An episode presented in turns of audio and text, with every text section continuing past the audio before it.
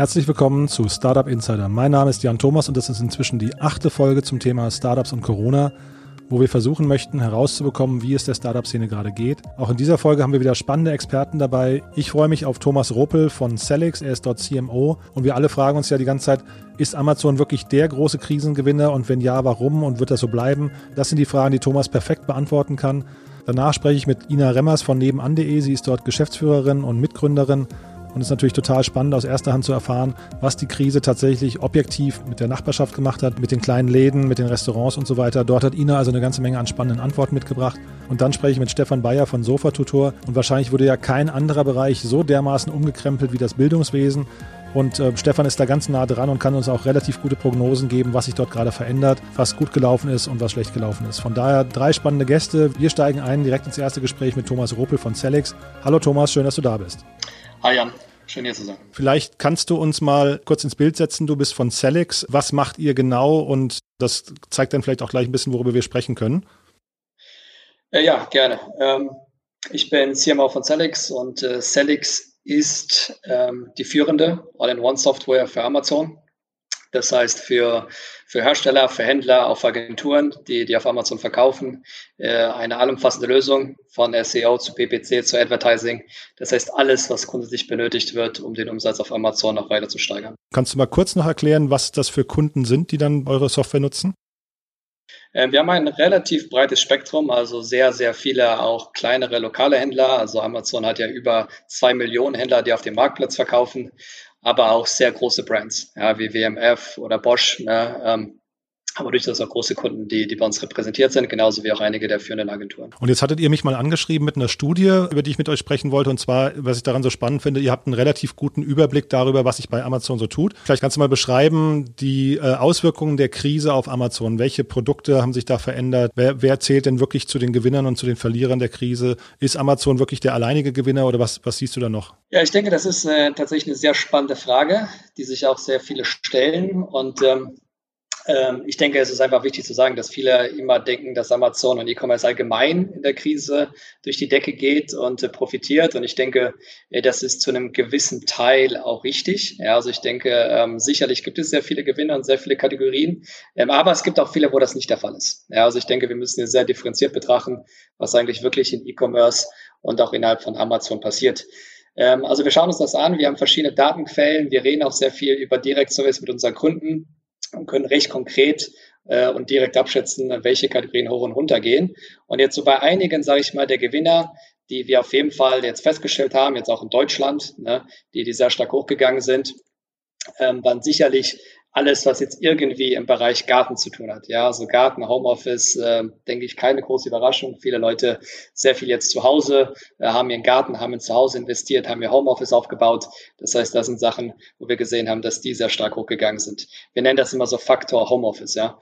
Ähm, die zweite Sache, die wir auch sehr stark sehen, zweiter Trend, ist ähm, alles, was so ein bisschen Home Entertaining angeht. Ja, so Toys, äh, wirklich durch die Decke gegangen.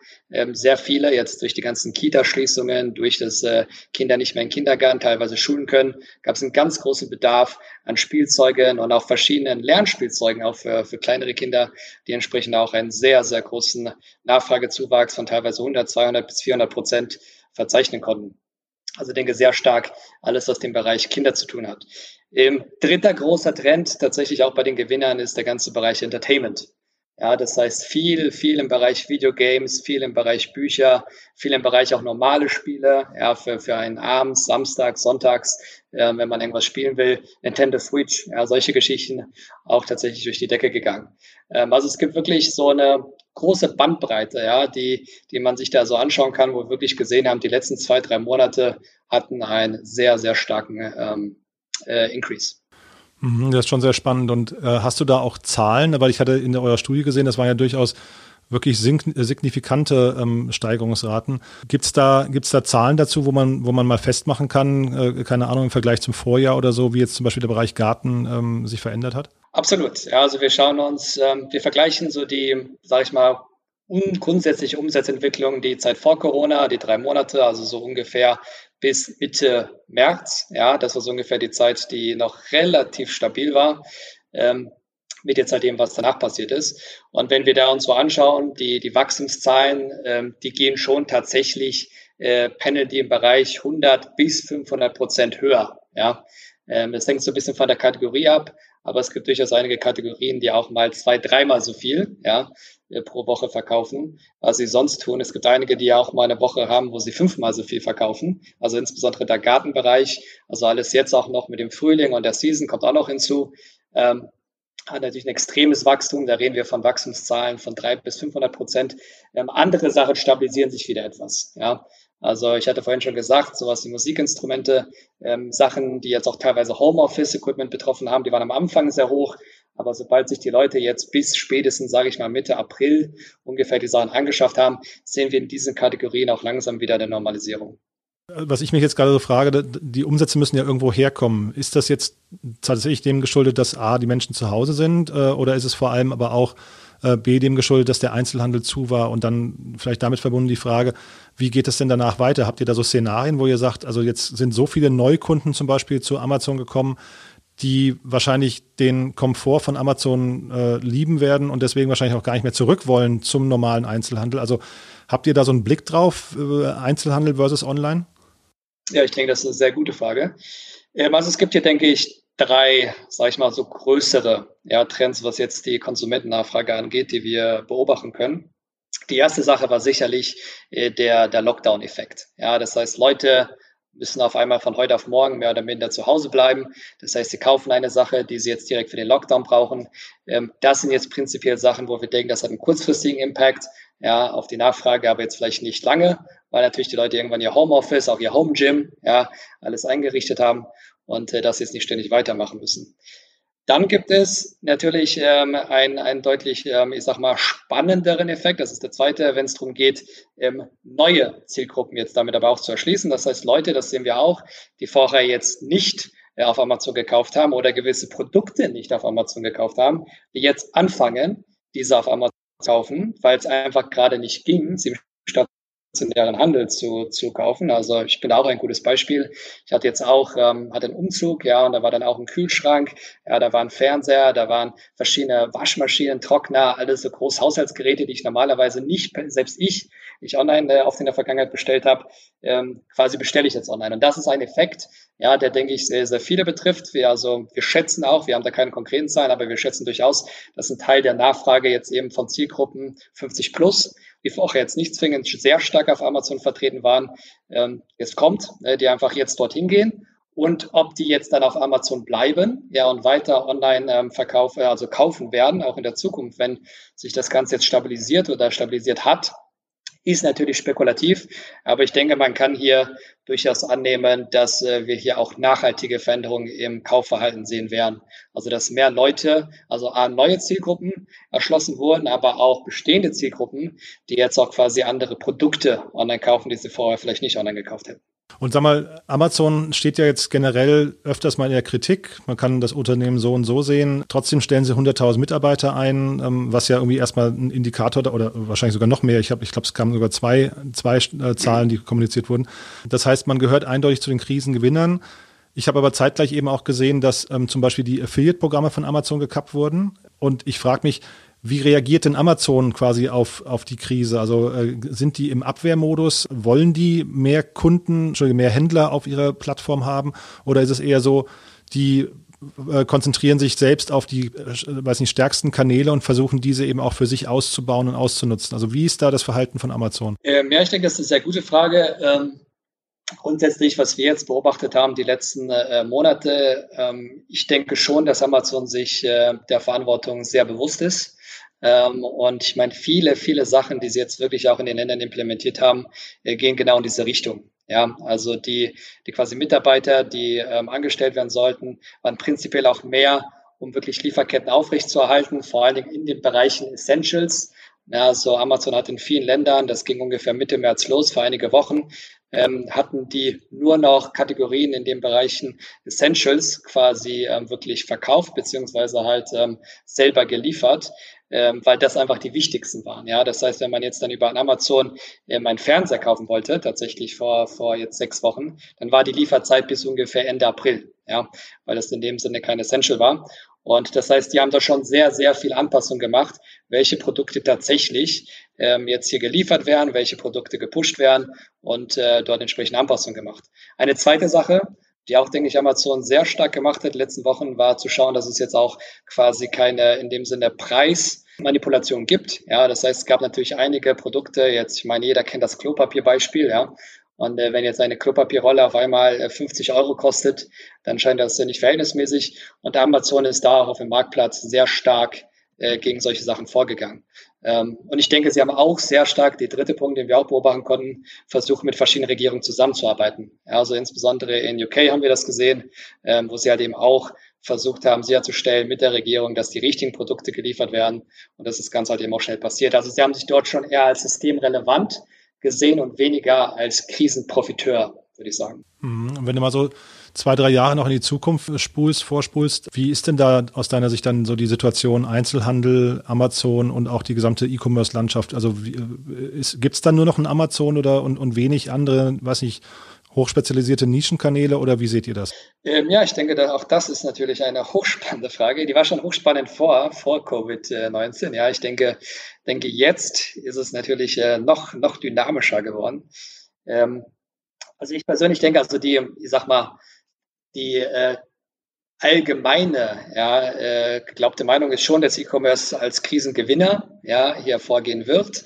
Ähm, kurzfristig sicherlich Schwankungen ja, durch die durch die ganzen auch ähm, Einfluss auf Lieferketten und auf verschiedenste äh, Nachfragen von Kundenseite, aber langfristig äh, schon als Gewinner. Ähm, persönlich, ja, bei Select sehen wir das auch so, aber klar, es gibt einfach auch gewisse Unbekannte, die da sind, ja, weil äh, was auch passieren kann, und das passiert oft, ja, in der, in der Geschichte, bei sehr starken Veränderungen gibt es auch Gegenbewegungen, ja.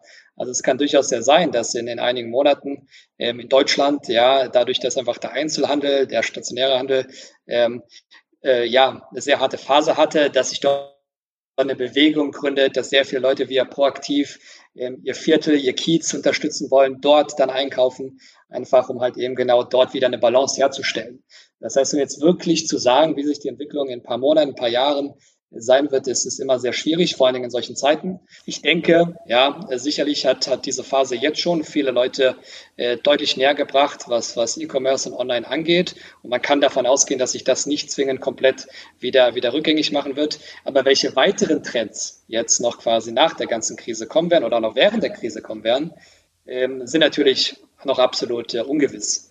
Ja, deswegen ist es auch für uns jetzt gerade sehr schwer, sehr schwer einzuschätzen, wie das Ganze in zwei, drei Jahren ausgeht. Wir hoffen natürlich, ja, als, als quasi eine Amazon Software, dass das Amazon da sicherlich unter den Gewinnern sein wird. Aber wie es jetzt mit den anderen großen Marktplätzen ausschaut, wie es jetzt mit den Online-Shops ausschaut, wie es jetzt auch mit Playern wie Shopify ausschaut, wie es natürlich mit den stationaren, lokalen Händlern ausschaut, äh, das denke ich ist gerade ungewisser denn je. Du hast eben UK schon angesprochen. Ähm, ihr seid ja relativ global aufgestellt, also zumindest ähm, seid ihr in, in, zahlreichen Ländern unterwegs. Du hast mir im Vorgespräch erzählt, USA und Deutschland sind eure Schwerpunkte. Zeitgleich habt ihr in Europa einen ganz guten Überblick.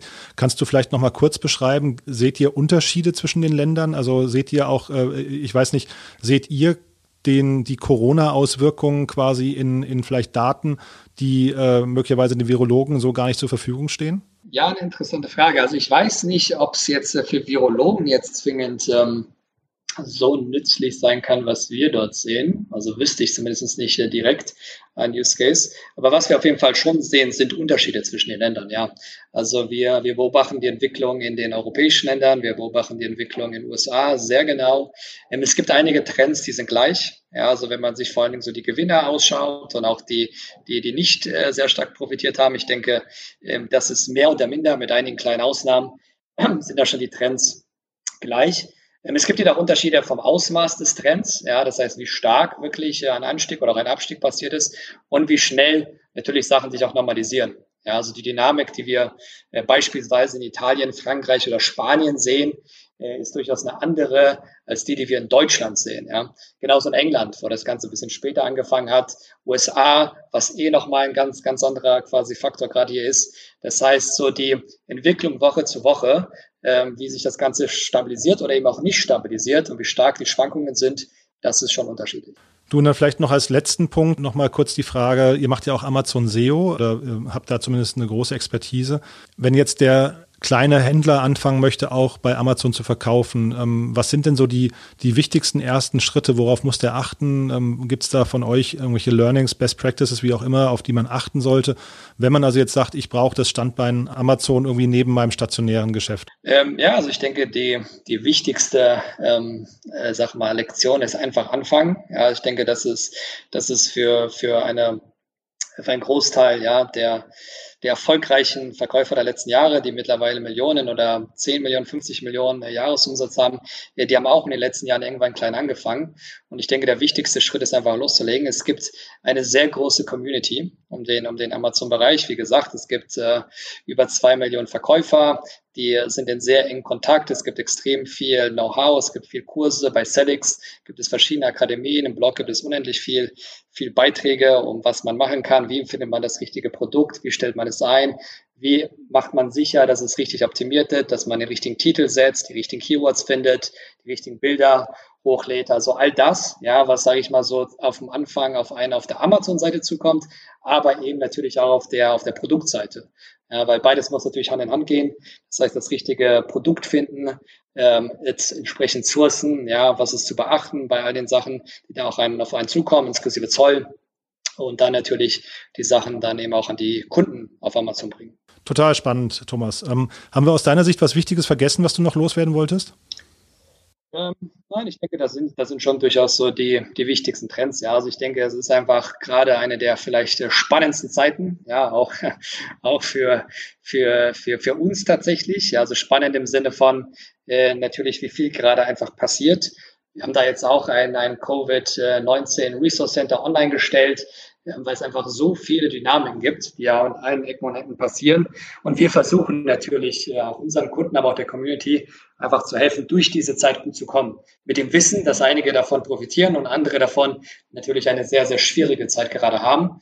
Und für uns ist es, denke ich, wichtig, dass wir da die, die Insights, die wir auch haben und die Expertise, die wir haben, dass wir die recht transparent ähm, an alle bringen, damit so viele wie möglich wirklich eben durch diese Zeit erfolgreich kommen können. Super. Thomas, dann danke ich dir recht herzlich für diese, für diese Einblicke. Wirklich sehr spannend. Euch weiterhin eine gute Zeit und viel Erfolg und bis bald mal wieder. Besten Dank. Vielen Dank, Jan.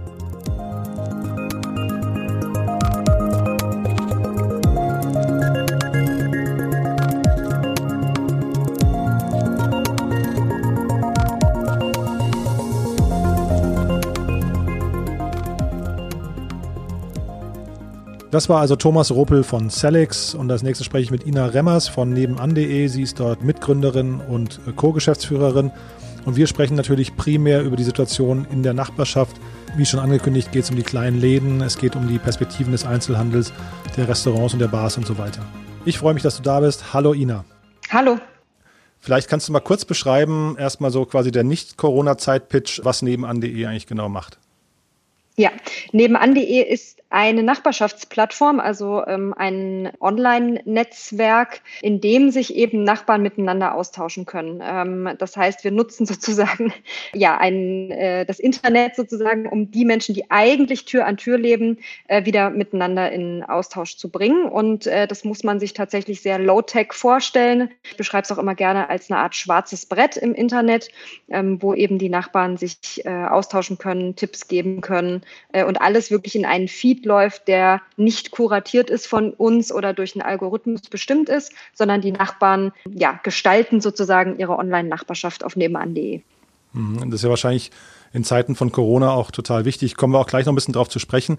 Vielleicht kannst du noch mal einmal ganz kurz erklären, so euer Team, wie sieht das aus? Also ich weiß, ihr sitzt in Kreuzberg, habt dann ein tolles Büro, aber ähm, expandiert ihr? Wie groß ist das Team? Wie ist das aufgeteilt in solche, solche Themen?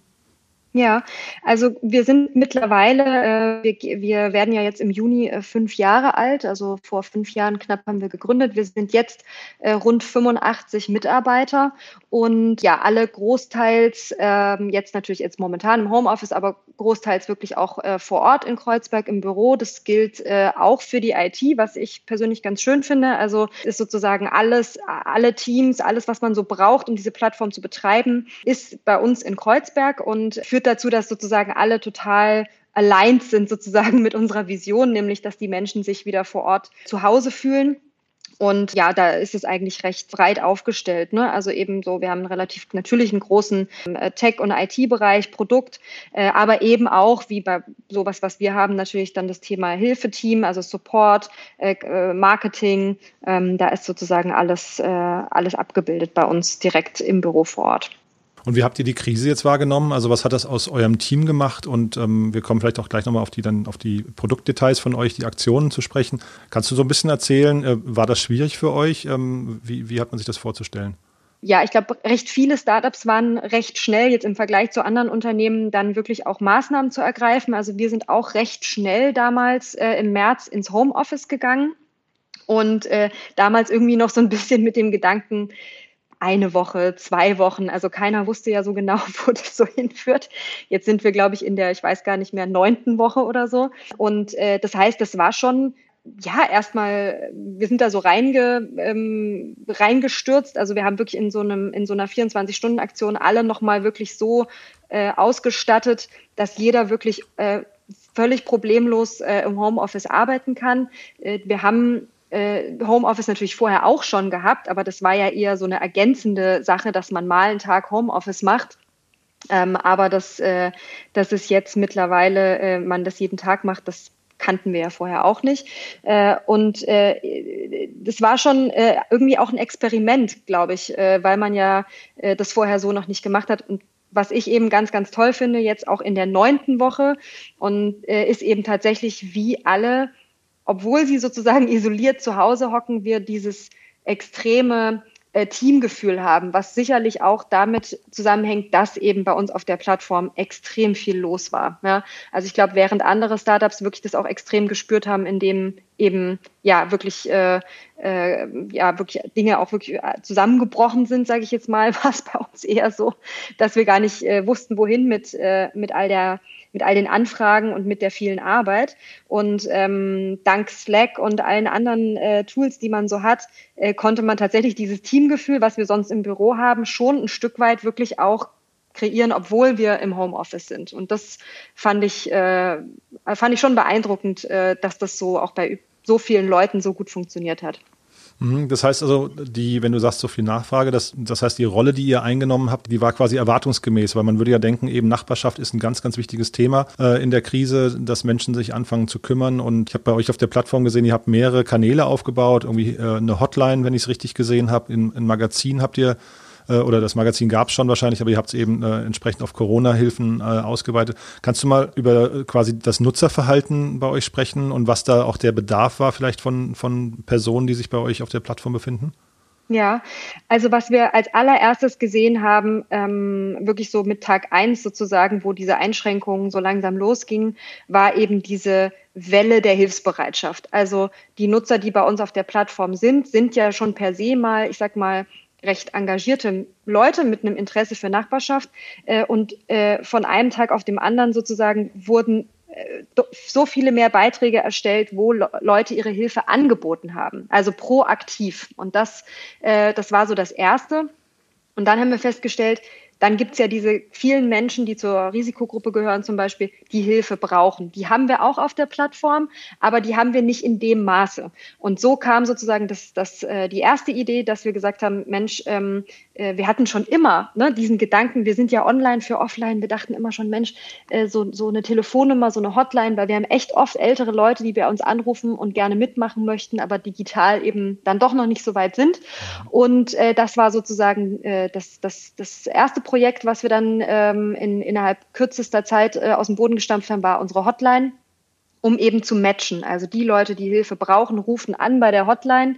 Wir geben das an unsere Nutzer äh, bei nebenan.de, die im gleichen Postleitzahlgebiet wohnen und, äh, und dann wird sozusagen die Hilfe äh, koordiniert. Und das, ähm, das hat äh, wirklich tausendfach äh, jetzt schon stattgefunden. Auch innerhalb weniger Stunden wurde da oft dann sozusagen äh, Hilfesuche und Hilfeangebot äh, gematcht.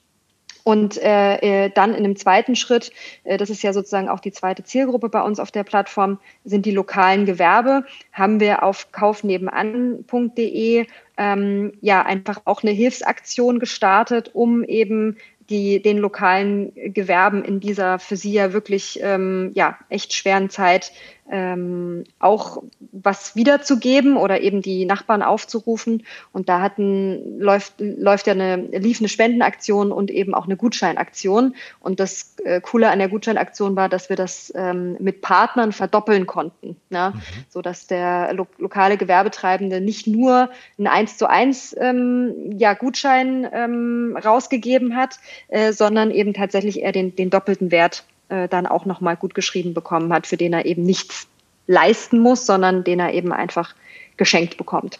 Mhm. Und kannst du dazu mal ein, Zwischenfazit ziehen? Also wie äh, du sagtest, die Aktion lief, äh, vielleicht ist es sogar mhm. schon zu Ende. Ähm. Ja, also es, äh, genau, also diese Verdopplungsaktion, ähm, die lief, ähm, die war sozusagen, da gab es einen Topf, ja, also der war sozusagen bei 500.000 Euro gedeckelt. Also das heißt, wenn die Nachbarn für 500.000 Euro Gutscheine oder Spenden kaufen, dann matchen die Partner, das war eben Visa und Deutsche Bank bei uns, den Topf noch, noch mal mit 500.000. Das heißt, wir konnten über eine Million äh, Euro für lokale Gewerbe sammeln und dieser Topf war innerhalb von äh, 72 Stunden auch ausgeschöpft. Also das heißt, ähm, die Nachbarn ähm, ja, ähm, haben äh, ihre lokalen Gewerbe erhört und ich glaube, es hat auch nochmal unterstrichen, wie wichtig dann doch ähm, den Menschen ist, dass ähm, ja einfach vor Ort ähm, eine gewisse Infrastruktur äh, herrscht und zur Verfügung steht. Ich glaube, allen ist das nochmal bewusst geworden, wenn sie jetzt durch die Straßen gelaufen sind und alle, alle Läden waren zu. Ja. Und äh, das heißt, es ging innerhalb von 42 Stunden, äh, 72 Stunden, Entschuldigung. Und ähm, äh, die Gutscheine kann man immer noch erwerben. Die Spendenaktion ist auch äh, schon beendet. Aber es hat eben einfach gezeigt, dass da ganz, ganz viel Potenzial ist. Und da werden wir, sind wir jetzt auch gerade dran, ähm, ja, weiterzudenken, wie das eben im Laufe des Jahres, weil die lokalen Gewerbe werden noch lange brauchen, um sich davon zu erholen, äh, das auch nochmal fortführen können. Und ähm, ja, das war einfach ähm, was, was uns sehr viel Mut gemacht hat und äh, Auftrieb, das jetzt wirklich auch im Laufe des Jahres nochmal weiter zu verfolgen und ähnliche Aktionen auch zu planen, nochmal für den Rest des Jahres. Das äh, klingt wirklich toll. Ja, ich, ich äh, frage mich gerade, wie es den Läden, also ob ihr da Einblicke habt, wie es dem, dem Einzelhandel an sich geht. Ähm, weil du gerade ja zu Recht sagst, es wird noch eine ganze Weile dauern, bis da Normalität, wenn überhaupt, dieses Jahr, vielleicht dauert es ja ewig und vielleicht ist, man, man spricht ja auch die ganze Zeit von so einer Turbodigitalisierung, dass dann plötzlich eben Läden auch, die irgendwann verschwunden werden, einfach jetzt verschwinden. Hast du, mhm. hast du da insgesamt Einblicke? Habt ihr da Daten dazu ähm, oder Befragungen gemacht, wie es dem Einzelhandel gerade geht? Also man kann sich ja vieles denken, aber ähm, da mhm. seid ihr wahrscheinlich relativ, relativ nah dran, ne?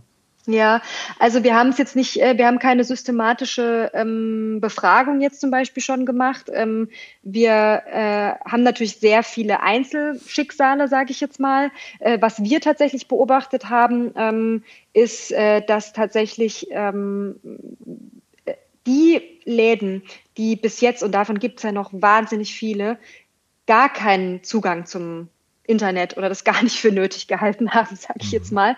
Ähm, ne, die Schneiderin vor Ort zum Beispiel, ähm, die einfach immer nur so von ihrer Laufkundschaft gelebt hat oder von, äh, von ja, einfach Empfehlung. Ähm, das ist sozusagen, das können wir sehen, dass das passiert ist, dass die tatsächlich sich jetzt dazu entschlossen haben, äh, eben zum Beispiel bei uns, sich jetzt einfach ein Profil anzulegen, ne? weil sie wissen so, es, die Nachbarschaft ist für sie einfach ganz, ganz relevant. Den bringt jetzt mal äh, ganz hart gesagt auch ein Facebook-Account nicht so viel oder ne, irgendwie äh, ein eigener, ähm, eigener Webshop, ja, weil es ist halt eine Schneiderin. da muss man eben am Ende immer noch hingehen. Aber, äh, aber die haben dann verstanden, okay, irgendwie auch in solchen Zeiten, äh, wo eben bei mir jetzt keiner vorbeikommt, äh, muss ich irgendwie Kontakt halten. Es, es braucht neue Formen und vielleicht auch vielfältigere Formen des, des Austauschs und, äh, und da äh, wirklich haben, konnten wir auch sehen, dass in den Wochen sehr, sehr viele lokale Gewerbe sich bei uns eben tatsächlich auch äh, registriert haben. Ähm, einfach nochmal um den, ja, ich glaube, der Blick wurde sozusagen auch nochmal geschärft, ähm, weil ich glaube, gerade in der Krise äh, merken dann die lokalen Gewerbe dann doch auch, ja, okay, wir müssen was tun, selbst wenn sie sonst so, so die bei diesem langsamen Sterben teilweise manchmal so ein bisschen ohnmächtig äh, davor saßen und irgendwie nicht handlungsfähig waren. Ähm, das muss man ja manchmal auch sagen, dass so eine Krise eben, ja, genau, wie du es auch schon gesagt hast, so ein bisschen Katalysator ist. Ähm, manchmal auch für positive Dinge. Ja. Ähm, es stimmt wahrscheinlich, dass tatsächlich es lokale Gewerbe geben wird, die ähm, durch die Krise beschleunigt sozusagen ähm, es schwer haben werden oder vielleicht teilweise schon aufgeben mussten. Aber ich glaube, es ist eben, wie gesagt, auch eine Chance äh, und das sehen wir eben, dass die lokalen Gewerbe sagen, Mensch, ähm, ein bisschen ins Zeug legen müssen wir wohl, uns wohl schon auch. Und, ähm, und da ist für sie gerade die Nachbarschaft eben ganz entscheidend. Mhm. Und wenn ich jetzt mal die aktuellen, weiß nicht, Headlines in den Nachrichten mir angucke, dann äh, ist ja gerade das Thema Bars und Clubs und Gastronomie ist ja gerade ein großes Thema.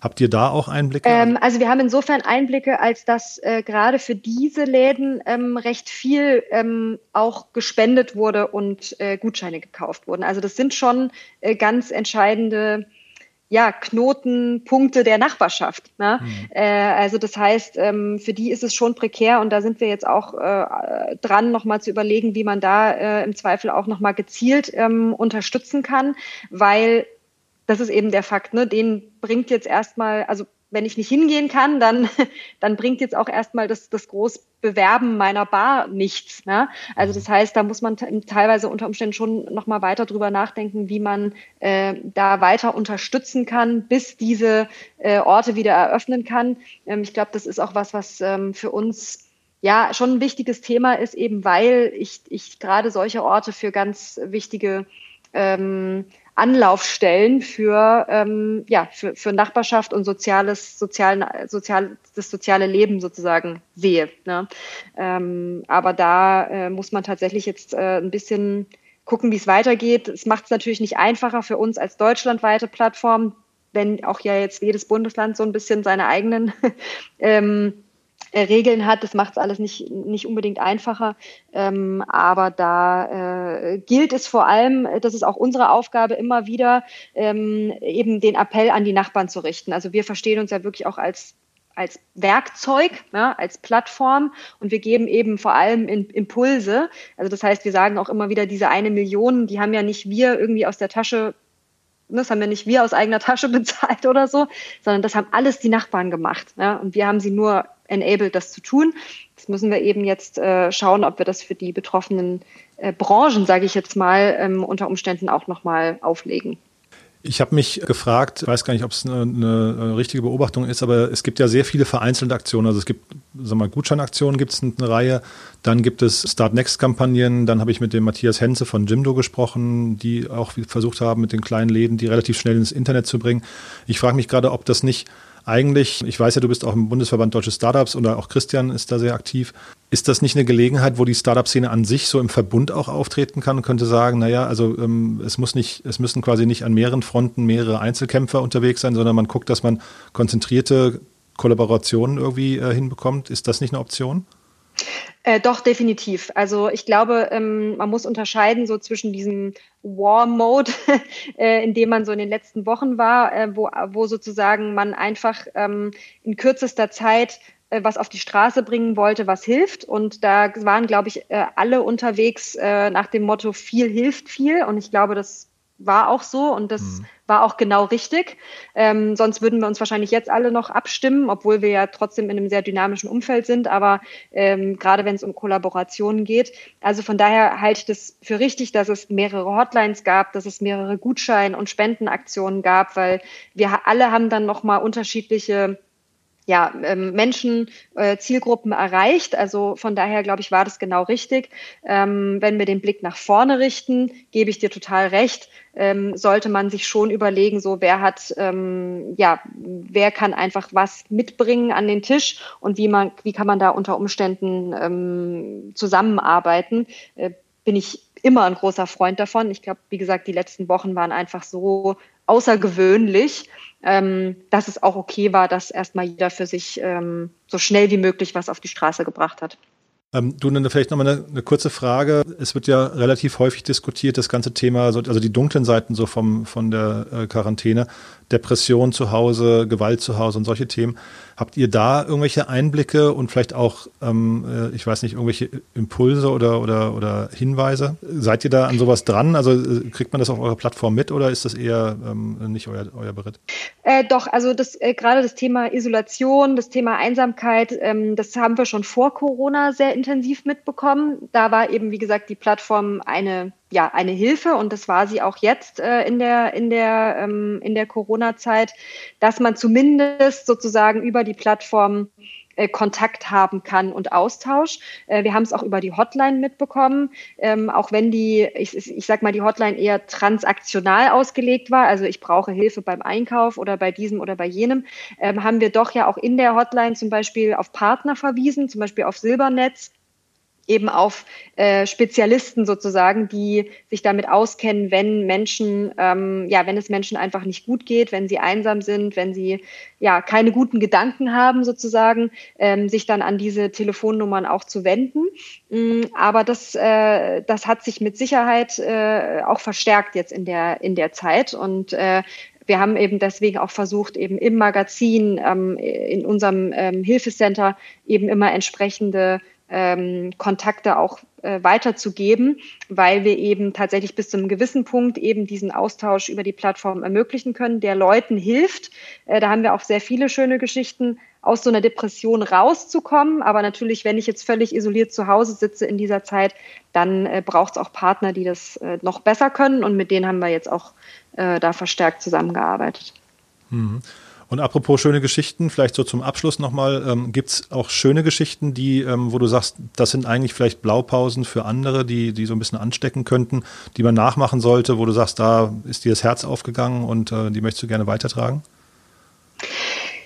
Ja, also äh, tatsächlich äh, eine der äh, schönsten Geschichten ähm, äh, ist tatsächlich äh, meinem äh, Mitgründer Michael passiert, also dem äh, Bruder von Christian, der ähm, in seiner Nachbarschaft äh, eben äh, einem blinden Nachbarn jetzt in dieser Zeit geholfen hat. Also der hat eigentlich eine Freundin, die eben aber äh, am anderen Ende Deutschlands lebt und die konnte dann eben nicht kommen.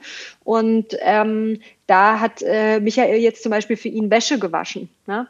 Also das sind, da, da, finde ich halt einfach so, das ist, ähm, das ist einfach so ein wahnsinnig schönes Beispiel dafür, wie jetzt quasi an der Stelle alles ineinander greift. Ne? Also wie sozusagen der, ähm, der Nutzer bei der Hotline angerufen hat, dieses Gesuch bei uns auf die Plattform gegeben wurde, ein Nachbar, in dem Fall jetzt äh, Michael, darauf reagiert hat und dann eben Kontakt, äh, also Kontakt, natürlich jetzt in dem Fall relativ kurz und mit Abstand, aber trotzdem ja eine menschliche Begegnung stattgefunden hat.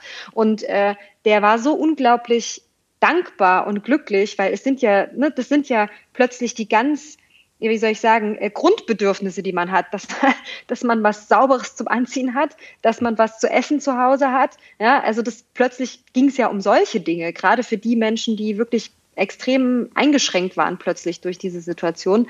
Ähm, das sind schon so, ähm, so Geschichten, wo, äh, ja, wo mir das Herz aufgeht und wo, wo ich weiß, warum ich irgendwie äh, seit fünf Jahren so für dieses äh, Thema brenne. Und das ist natürlich ganz schön, weil man da immer wieder jeden Tag so einen neuen äh, Impuls äh, bekommt und äh, jeden Tag aufs Neue motiviert wird. Ne? Das mhm. macht natürlich sehr viel Spaß. Mhm. Du, aber dann erklär mir das nochmal ganz kurz. Äh, Michael ist natürlich jetzt sehr vertrauenswürdig, aber ähm, wenn jetzt ein, ein blinder Mensch euch vertraut, dass da jemand vermittelt wird, mhm. der dann bei ihm in die Wohnung rein darf, Mhm. Äh, Gibt es da bei euch irgendeine Form von, äh, ich weiß nicht, Verifizierung, von Sicherheitscheck oder wie hat man sich das vorzustellen? Weil das ist natürlich hoch heikel auch, ne? Ja, genau. Also was wir gemacht haben, also was ja generell bei nebenan.de gemacht wird, ist, dass man sich verifizieren muss, wenn man ähm, sich bei uns anmeldet. Also nach der Registrierung kommt ein Verifizierungsschritt und ich muss nachweisen, dass ich in dieser Nachbarschaft lebe, ähm, mit dieser Anschrift und mit diesem Namen. Ähm, das ist ja was, was uns äh, unterscheidet von eben allen anderen äh, sozialen Netzwerken, was dazu führt, dass nicht jeder mitmacht, weil nicht jeder sozusagen so weit gehen möchte, aber eben irgendwie die richtigen Leute mitmachen. Ähm, und, äh, und so haben wir das eben jetzt auch gemacht bei diesem Matching mit der Hotline. Das heißt, dieses Gesuch wurde nur ausgespielt an durch uns verifizierte Nachbarn. Ja. Also da haben wir schon äh, sichergestellt, das war, glaube ich, auch nochmal ein entscheidender Unterschied zu anderen ähm, Hotlines, beziehungsweise manche haben das auch dann später noch eingeführt, dass man wirklich auch äh, sicherstellt, dass ähm, eben diese Person auch einmal nachgewiesen hat, dass sie eben Hans Meyer ist und nicht ähm, ja, äh, anders heißt oder woanders lebt. Hm, verstanden. Kann man euch denn irgendwie helfen? Kann man euch unterstützen? Braucht ihr Hilfe bei irgendwas? Ähm, ja, immer. Also äh, es ist ja so, äh, unser, ähm, unser Geschäftsmodell ähm, basiert ja auf drei Säulen. Wir haben ja die äh, lokalen Gewerbe und dann eben auch Organisationsprofile beziehungsweise äh, ja, städtische und kommunale äh, Einrichtungen, die bei uns auf der Plattform mitmachen. Das sind ja sozusagen Bezahlprofile und als äh, privater Nutzer kann man ja bei uns kostenlos mitmachen und das soll auch immer so bleiben. Äh, gleichzeitig haben wir aber ja vor anderthalb Jahren, knapp zwei Jahren ähm, eingeführt, dass man uns fördern kann als privater Nutzer.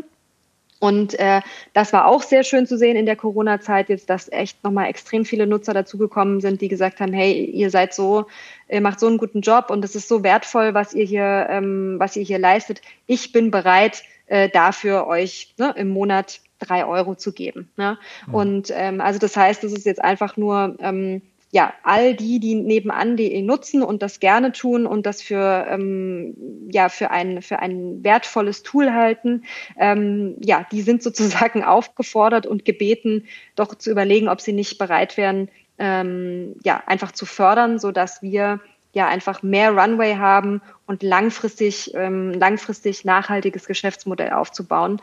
Ähm, das ist eben ja auch die Grundidee von nebenan.de. Und ähm, das ist schön, dass viele, viele Menschen wirklich mittlerweile auch erkennen, dass bestimmte Dienste im Internet eben ja, dass äh, da Menschen dahinter stehen, dass das alles Geld kostet und, ähm, und eben bereit sind, mehr und mehr bereit sind, äh, für die Nutzung eben tatsächlich auch ähm, ja, Geld zu geben. Und ähm, darüber sind wir eigentlich dankbar, wenn die Menschen das tun. Mhm. Okay, aber das heißt, ihr braucht jetzt nicht Leute, die zum Beispiel Flyer verteilen oder die an die Hotlines gehen. Also wenn jemand, jemand jetzt nicht spenden möchte, ähm, irgendwie sich bei euch aktiv zu beteiligen an irgendeiner Form, das, das macht gerade keinen Sinn. Ähm, doch auch. Also äh, zum Beispiel, ich jetzt nur als Beispiel, wer in seiner Nachbarschaft, wer eben jetzt nicht ähm, mitten in Berlin lebt, sondern eher im ländlichen Raum zum Beispiel und nebenan.de da nutzen möchte ähm, oder möchte, dass es dort noch mehr Fahrt aufnimmt, der, ähm, der der darf sich immer gerne bei uns melden und ähm, der kann uns äh, immer gerne unterstützen, indem er zum Beispiel in seiner Nachbarschaft äh, Einladungen verteilt. Ähm, das ist zum Beispiel ein, äh, eine Sache, über die wir uns äh, immer freuen. Und grundsätzlich sage ich, uns ist immer geholfen, wenn man einfach ein engagierter Nachbar ist. Ja? Das sage ich auch immer gerne, weil ähm, das, das macht sozusagen, davon lebt die Plattform. Das heißt, einfach wieder die, ein bisschen die Augen aufs lokale Umfeld richten, ähm, äh, ein bisschen ja, sich einbringen, ob das jetzt auf der Plattform ist oder auch offline. Ähm, Worum es uns geht, ist eben wirklich, dass äh, ja, Nachbarschaft wieder belebt wird und wenn man da sozusagen so ein bisschen in sich hineinhorcht, ob man nicht Lust hat, sich ein bisschen zu engagieren und ein bisschen Verantwortung zu übernehmen, ähm, dann ist uns damit auch schon sehr geholfen. Toll. Du, dann wünsche ich euch viel Erfolg. Äh, großartig, was ihr da auf die Beine stellt, dass ihr euch kümmert. Und ähm, ja, also dann hoffe ich auf äh, gutes Gelingen für alles. Ähm, bleibt gesund. Super, vielen Dank.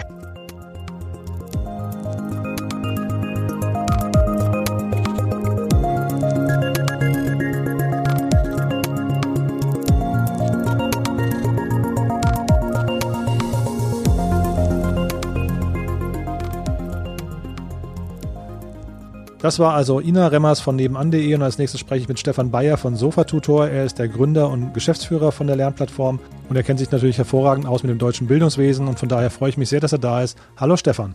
Hallo Jan. Das ist super, dass wir sprechen. Wir, wir steigen ein und sprechen über die Digitalisierung des Bildungssystems. Vielleicht kannst du kurz erklären, warum du da ein Experte bist und was Sofatutor eigentlich macht und wie lange ihr das schon macht und wie eure Firma aufgebaut ist. Ja, ich habe SofaTutor gestartet vor zwölf Jahren. SofaTutor ist eine Lernplattform für Schüler. Wir helfen Schülern von der ersten bis zur zwölften Klasse in Deutschland, Österreich und Schweiz dabei, ihre Noten in der Schule zu verbessern. Das kannst du machen auf SofaTutor in den Apps der jeweiligen App Stores oder auf der Website mit deinem Tablet, mit deinem Smartphone, mit deinem Laptop, in dem du auf der einen Seite Lernvideos schaust, das ist immer die erste Säule, die Säule erklären. Wir haben über 10.000 Lernvideos produziert, alles von der ersten bis zur zwölften Klasse in der Schule einmal per Video erklärt. Die zweite Säule neben Erklärung ist dann die Säule Üben. Du kannst bei Sofatutor mit interaktiven Übungen üben, also das gerade erklärt bekommene dann in der Anwendung festigen.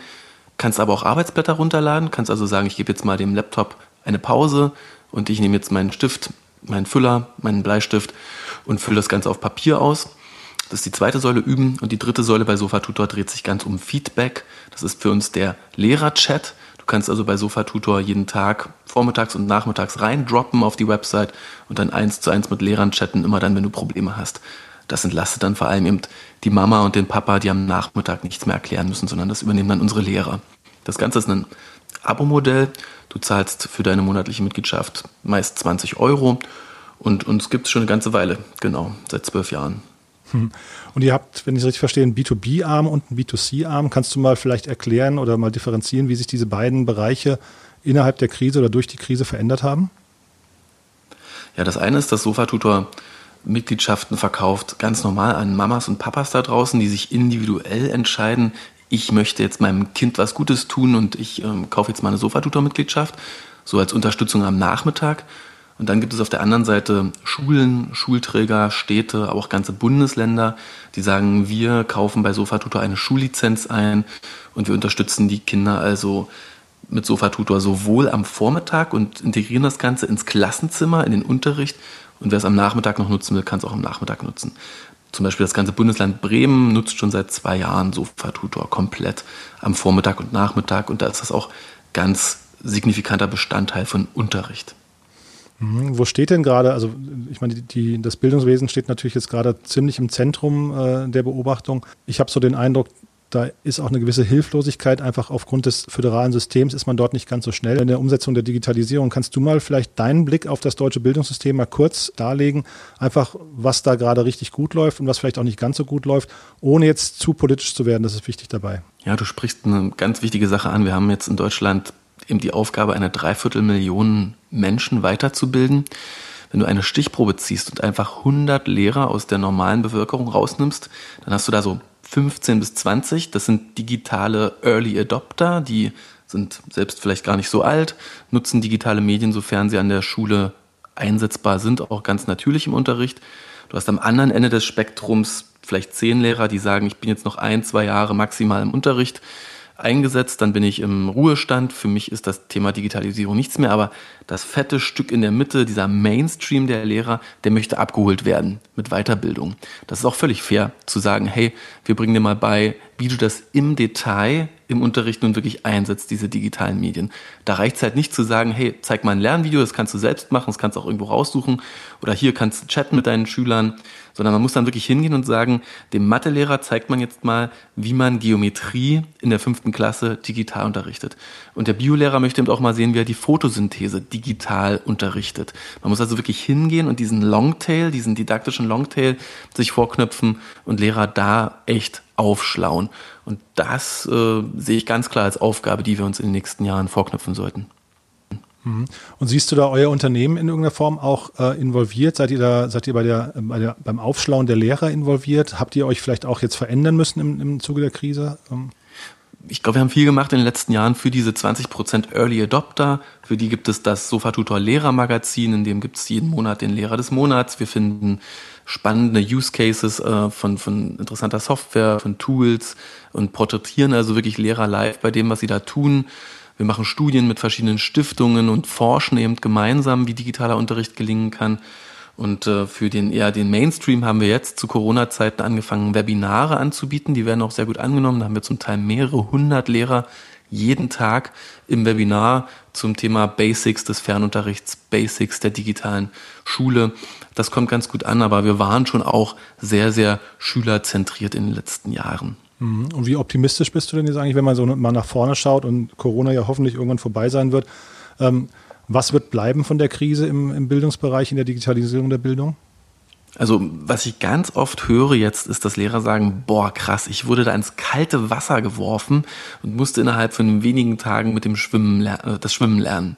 Und ich glaube, dadurch, dass wir eben den Fokus so stark auf digitales Unterrichten gerade gezogen bekommen haben durch Corona, es ging nicht um verstopfte Schulklos, es ging nicht um die Turnhalle, die nicht äh, heizt, es ging nicht um Elternabende und Anwälte, die Lehrer verklagen wollen. Ja, der Fokus war so ganz krass auf dem, wie kann ein Fernunterricht eigentlich funktionieren. Da haben viel mehr Menschen dem Thema Digitales eine Chance gegeben als in normalen Zeiten. Und ich hoffe, dass viel davon wirklich auch hängen bleibt für die Zeit danach. Und was wir auch merken, ist, dass ja vieles, trotz der Hürden, die wir überkommen mussten und über, trotz der Kritik, die gemacht wird, vieles funktioniert gerade echt gut an Schulen. Fernunterricht geht echt gut. Und ähm, das ist, glaube ich, auch ein Learning, das wir auch nach Corona mitnehmen werden, wenn wir uns zum Beispiel mit dem gravierenden Lehrermangel beschäftigen.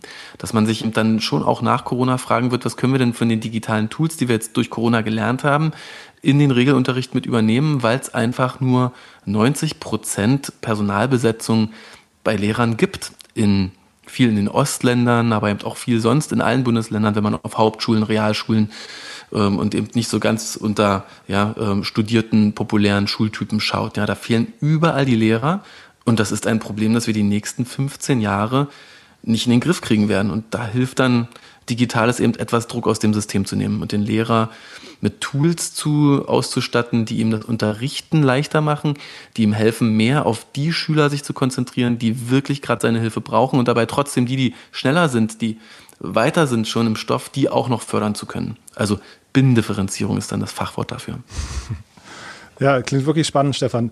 Möchtest du vielleicht zum Abschluss nochmal kurz mal den Blick auf euer Unternehmen nochmal werfen und, und erzählen, was die Krise aus euch gemacht hat? Ich nehme ja an, dass ihr auch sagen wir, stark betroffen seid, wahrscheinlich in irgendeiner Form auch, aber wahrscheinlich auch sehr positive Effekte spürt, weil eben das Thema digitaler Bildungsdruck da jetzt plötzlich kommt. Kannst du noch mal ein bisschen erzählen, was es aus euch gemacht hat?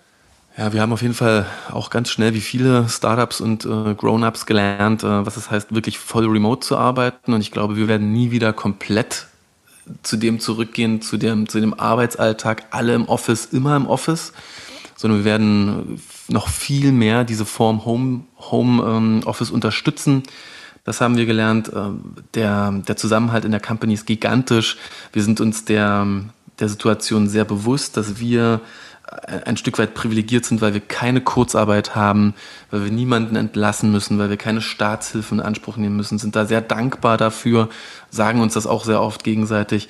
Und ähm, diese extrem positive Resonanz auf Sofa-Tutor in den letzten Wochen, ja, zum Teil drei Interviews am Tag, Magazine, Tageszeitung und ähnliches, das hat alle extrem stolz gemacht, ja, dass wir hier an was arbeiten, das ja systemrelevant ist.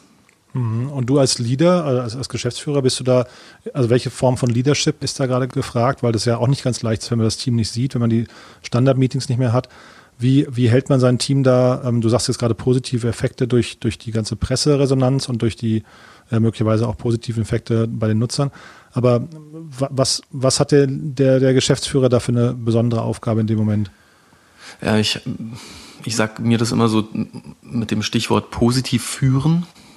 Ich, ähm, ich merke, dass, wenn du in Videokonferenzen bist, Stimmungen, wenn sie nicht so positiv sind, viel mehr umschlagen, viel mehr sich auf alle auswirken.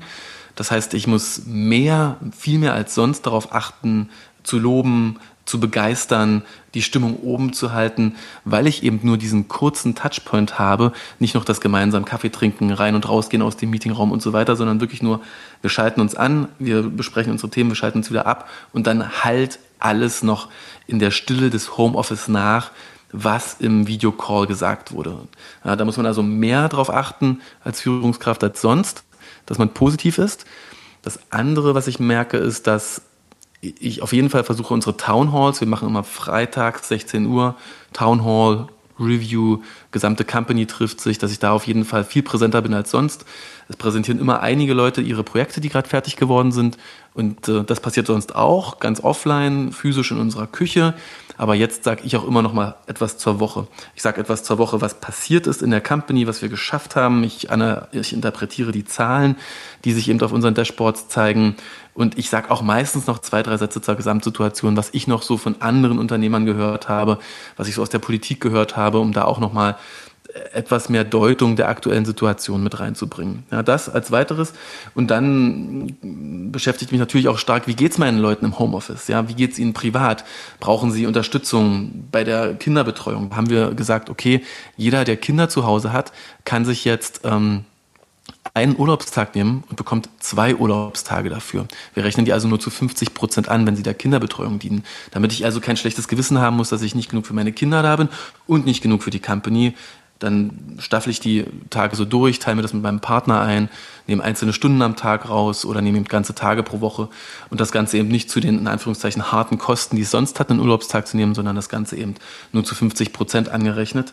Was wir noch machen ist, wir hatten letzte Woche ein Online-Gaming-Event. Wir sind also hingegangen und haben uns Browser-based Multiplayer-Spiele rausgesucht, viel so Casual Gaming und haben sowohl in der Mittagspause als auch an den Abenden Gaming-Events gestartet. Mehrere Teams über Zoom oder Hangouts miteinander connected, sodass man reden kann, aber dann eben irgendwas gespielt. Snake, Tanks, einen Ego-Shooter und ähm, plötzlich eben nicht nur der Standard Google Hangout, wo alle mal so ein bisschen kaffeepausenmäßig miteinander erzählen, sondern Game Talk. Man hat plötzlich wieder was, worüber man erzählen kann. Man ist Feuer und Flamme. Man hängt zwar noch mehr am Bildschirm als sonst. Das ist eine definitive Downside. Aber ich habe ein Event kreiert, ein echtes Team-Event äh, zu Zeiten von ja, Corona und eigentlich eben Quarantäne und keiner kann sich sehen und anfassen und können jetzt nicht zusammen auf eine Hüpfburg oder zusammen an den Boulderfelsen oder ähnliches. Also klingt super, wirklich, Stefan. Klingt, als habt ihr da eine gute Stimmung, klingt aber auch, als machst du das gerade richtig gut. Haben wir noch irgendwas Wichtiges vergessen aus deiner Sicht, was du gerne noch loswerden möchtest? Ja, ich habe schon erzählt, dass wir ähm, da, da stark privilegiert sind und hier einfach äh, auch als, wenn man mal alle Unternehmen anschaut, haben wir einfach Glück. Ja, wir gehören zu den 5 Prozent, äh, denen es jetzt auch ähm, gut geht. Wir stellen noch weiter ein. Das wollte ich noch sagen. Mhm. Ja, wer sich also gerade umschaut und sagt, ich will was Sinnvolles mit meinem Leben machen, ich will was bauen, was wirklich äh, die Welt ein Stück besser macht äh, und auch jetzt äh, durch die Monate, die gerade schon vorbei sind und die noch kommen, gut durchgehen wird, das Sofa tut sicher gut aufgestellt. Toll, Stefan. Du, dann danke ich dir für die Insights, für die Meinungen und ähm, ja, weiterhin toi toi toi, aber wie gesagt, eigentlich klingt es so, als seid ihr da auf dem, auf dem idealen Weg und auf der idealen äh, Seite von der Krise. Ja? Danke, Jan. Bis bald dann erstmal. Ne? Tschüss. Ciao, tschüss.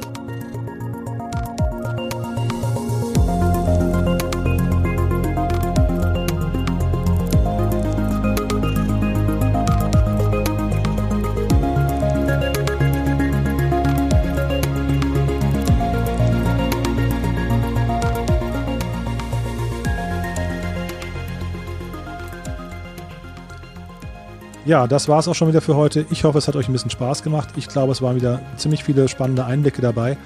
Wenn ihr Vorschläge für uns habt, für Gäste, mit denen wir reden sollen, bitte schreibt uns. Es gibt auf unserer Webseite www.startupinsider.de ein Kontaktformular. Dort könnt ihr uns Vorschläge einreichen.